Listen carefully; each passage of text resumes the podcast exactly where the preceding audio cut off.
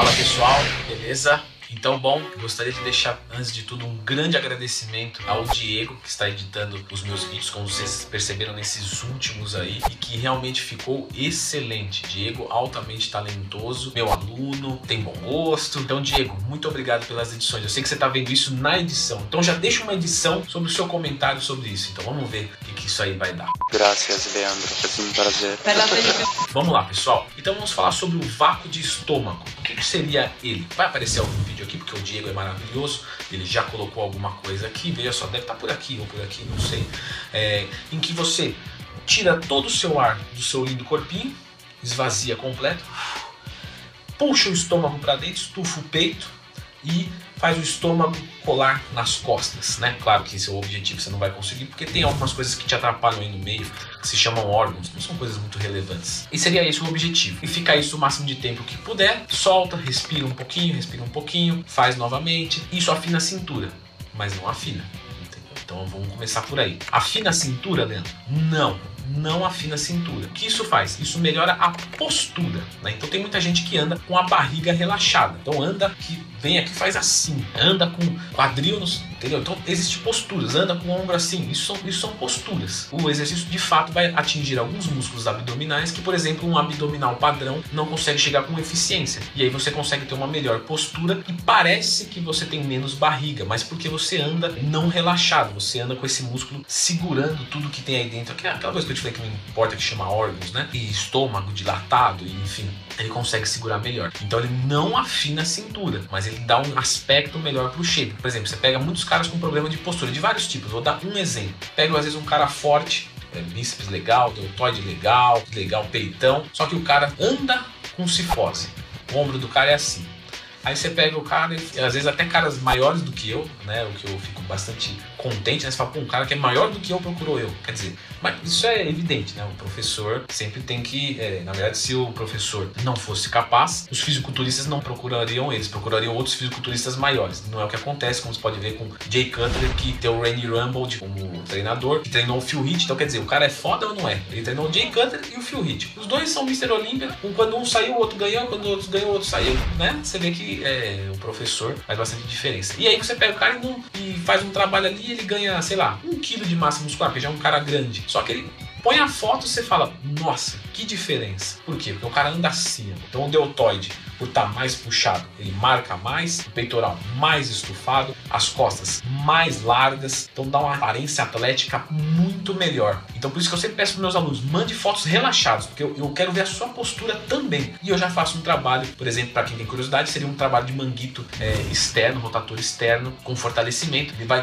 tracionar e melhorar a sua postura. E no caso do estômago vácuo, a mesma coisa. No geral, o vácuo de estômago, para quem procura afinar a cintura, eu não falo, não faça isso, porque não vai adiantar nada, entendeu? Cara que só faz em cut, não, se você for fazer, faça o ano inteiro. É que nem uma musculação. Você treina o seu bíceps só em cut para manter ele mais? Então, né, isso aqui é igual. É um excelente exercício e vamos agora à aplicação dele, né, entendendo que ele não afina a cintura. Eu gosto de bater nessa tecla porque ficou uma moda que ele afina a cintura e não é verdade. É, não, você vai perder centímetros aqui. Se você perder é porque você está dando uma postura melhor, a fita passou, mas você não perdeu gordura. É isso que eu estou falando, massa, tecido, você não perdeu isso entendeu? Como que ele é recomendado fazer? E isso eu vejo bastante gente fazendo erradíssimo, porque ele é um exercício aparentemente simples, mas ele tem uma boa complexidade e uma boa intensidade. Até pessoas que fazem de forma bem intensa, se tiver alguém faz um relato aqui, se fizer bem intenso, você sente tonturas, náuseas, e você prende a respiração. Quando você prende a respiração, automaticamente seu sistema nervoso simpático, né, seu sistema nervoso autônomo simpático, acaba se ativando mais. Então você tem liberação de catecolaminas, adrenalina, noradrenalina, epinefrina, norepinefrina, né, também como queira chamar. Você tem uma liberação maior de cortisol, então,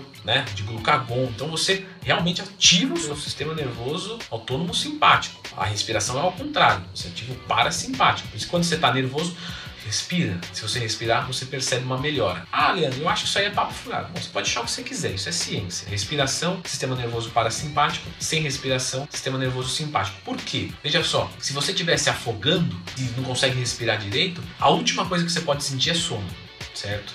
Não sei você queira morrer. Então você tem que sentir o quê? Disposição. E o corpo vai se preparar para um estado de luta ou fuga. Um estado de sem respiração, é, a respiração, para eu já inventar uma palavra aqui, é, é algo emergencial, alguma coisa está dando errado, porque normalmente a gente respira, não sei se, se vocês já perceberam, né? Então é isso. Veja só, não faça depois da academia. Por quê? Na academia, novamente, você está num sistema de luta ou fuga, com ativação do sistema nervoso simpático, então você está com bastante adrenalina. Então não é o melhor momento, você vai tornar isso mais preponderante. Não é o momento. Antes também é questionável. Qual que seria o melhor horário, então, Leandro? Logo que você acorda tá? Por muitos motivos. O primeiro é esse. Quando você acorda, seu sistema parasimpático está bem, né? Predominante, o seu simpático nem tanto. Então você consegue fazer ele extrair um pouco mais. Isso também pode te fazer despertar um pouco. Segundo ponto, veja só, você vai fazer um vácuo no seu estômago. Então você vai para dentro. O que, que você acha que vai acontecer se você tiver comidinha dentro do seu estômago?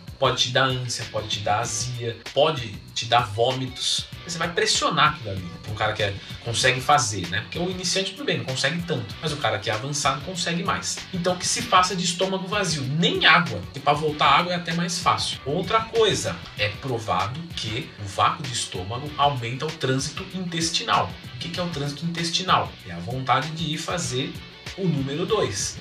Então veja só, você tem ali os movimentos peristálticos e tudo mais e tal, tal, tal. De repente começa a fazer assim, isso aumenta o trânsito intestinal e você tem vontade de fazer o número 2 no banheiro. Agora imagina se você faz isso é, antes do treino e se você faz isso no seu trabalho. Não que, né, existe banheiro em todos os lugares, mas veja só, se a gente já sabe sobre isso, por que, que você vai jogar em outro horário? Faz quando você acorda. Muitas pessoas que têm prisão de ventre podem se beneficiar também desse ponto. Show de bola. Então você acorda de estômago vazio, faça suas necessidades ali, não beba água, não coma e faça. Ok, é um estilo de um exercício em jejum totalmente tranquilo, porque ele é de curtíssima duração e não tem tanta intensidade do ponto de vista de, de, de exigir músculos, né, de movimentos motores mesmo. Então, quando você acorda, desperte um pouquinho e faça lá cinco séries do máximo que você aguentar. Então, trouxe para dentro. Consegui ficar hoje 15 segundos. Ok, isso com o tempo vai melhorando. Pode-se fazer todos os dias, 5 séries, do tempo que aguentar, com mais ou menos 30 segundos a 1 minuto de intervalo, que é o tempo de você respirar novamente para você conseguir fazer o segundo set. Para quem tem mais baixo condicionamento, pode fazer até 2 minutos de, de intervalo, que é para você ficar com o máximo de, vamos dizer assim, de oxigênio no corpo para você conseguir render mais na segunda série. Normalmente depois das 5 séries, você, se você já é um cara habituado nesse horário aí ao banheiro, você vai mesmo. E aí depois você pode fazer normal. Toma sua água, come, toma sua vitamina, o seu suplemento e sem nenhum tipo de problema, beleza? Então é isso, pessoal. Você que é uma pessoa que tem prudência, sabe o que deve fazer com esse vídeo, não precisa ficar falando, curte, comenta, compartilha, faça o que você achar justo para mim. E se quiser ser meu aluno, Leandro Twin www.com.br. Peço desculpas se o vídeo ficou muito longo, mas é que realmente eu vi alguns vídeos, eh, eh, alguns ah, materiais na verdade, e achei bem superficial sobre esse assunto. Falei, não, vamos falar um pouco mais, não só sobre exercício, mas sobre o que acontece, melhores horários e tudo mais. Então espero que não tenha ficado é, demasiadamente longo. Beleza, galera? Brigadão, valeu e até a próxima.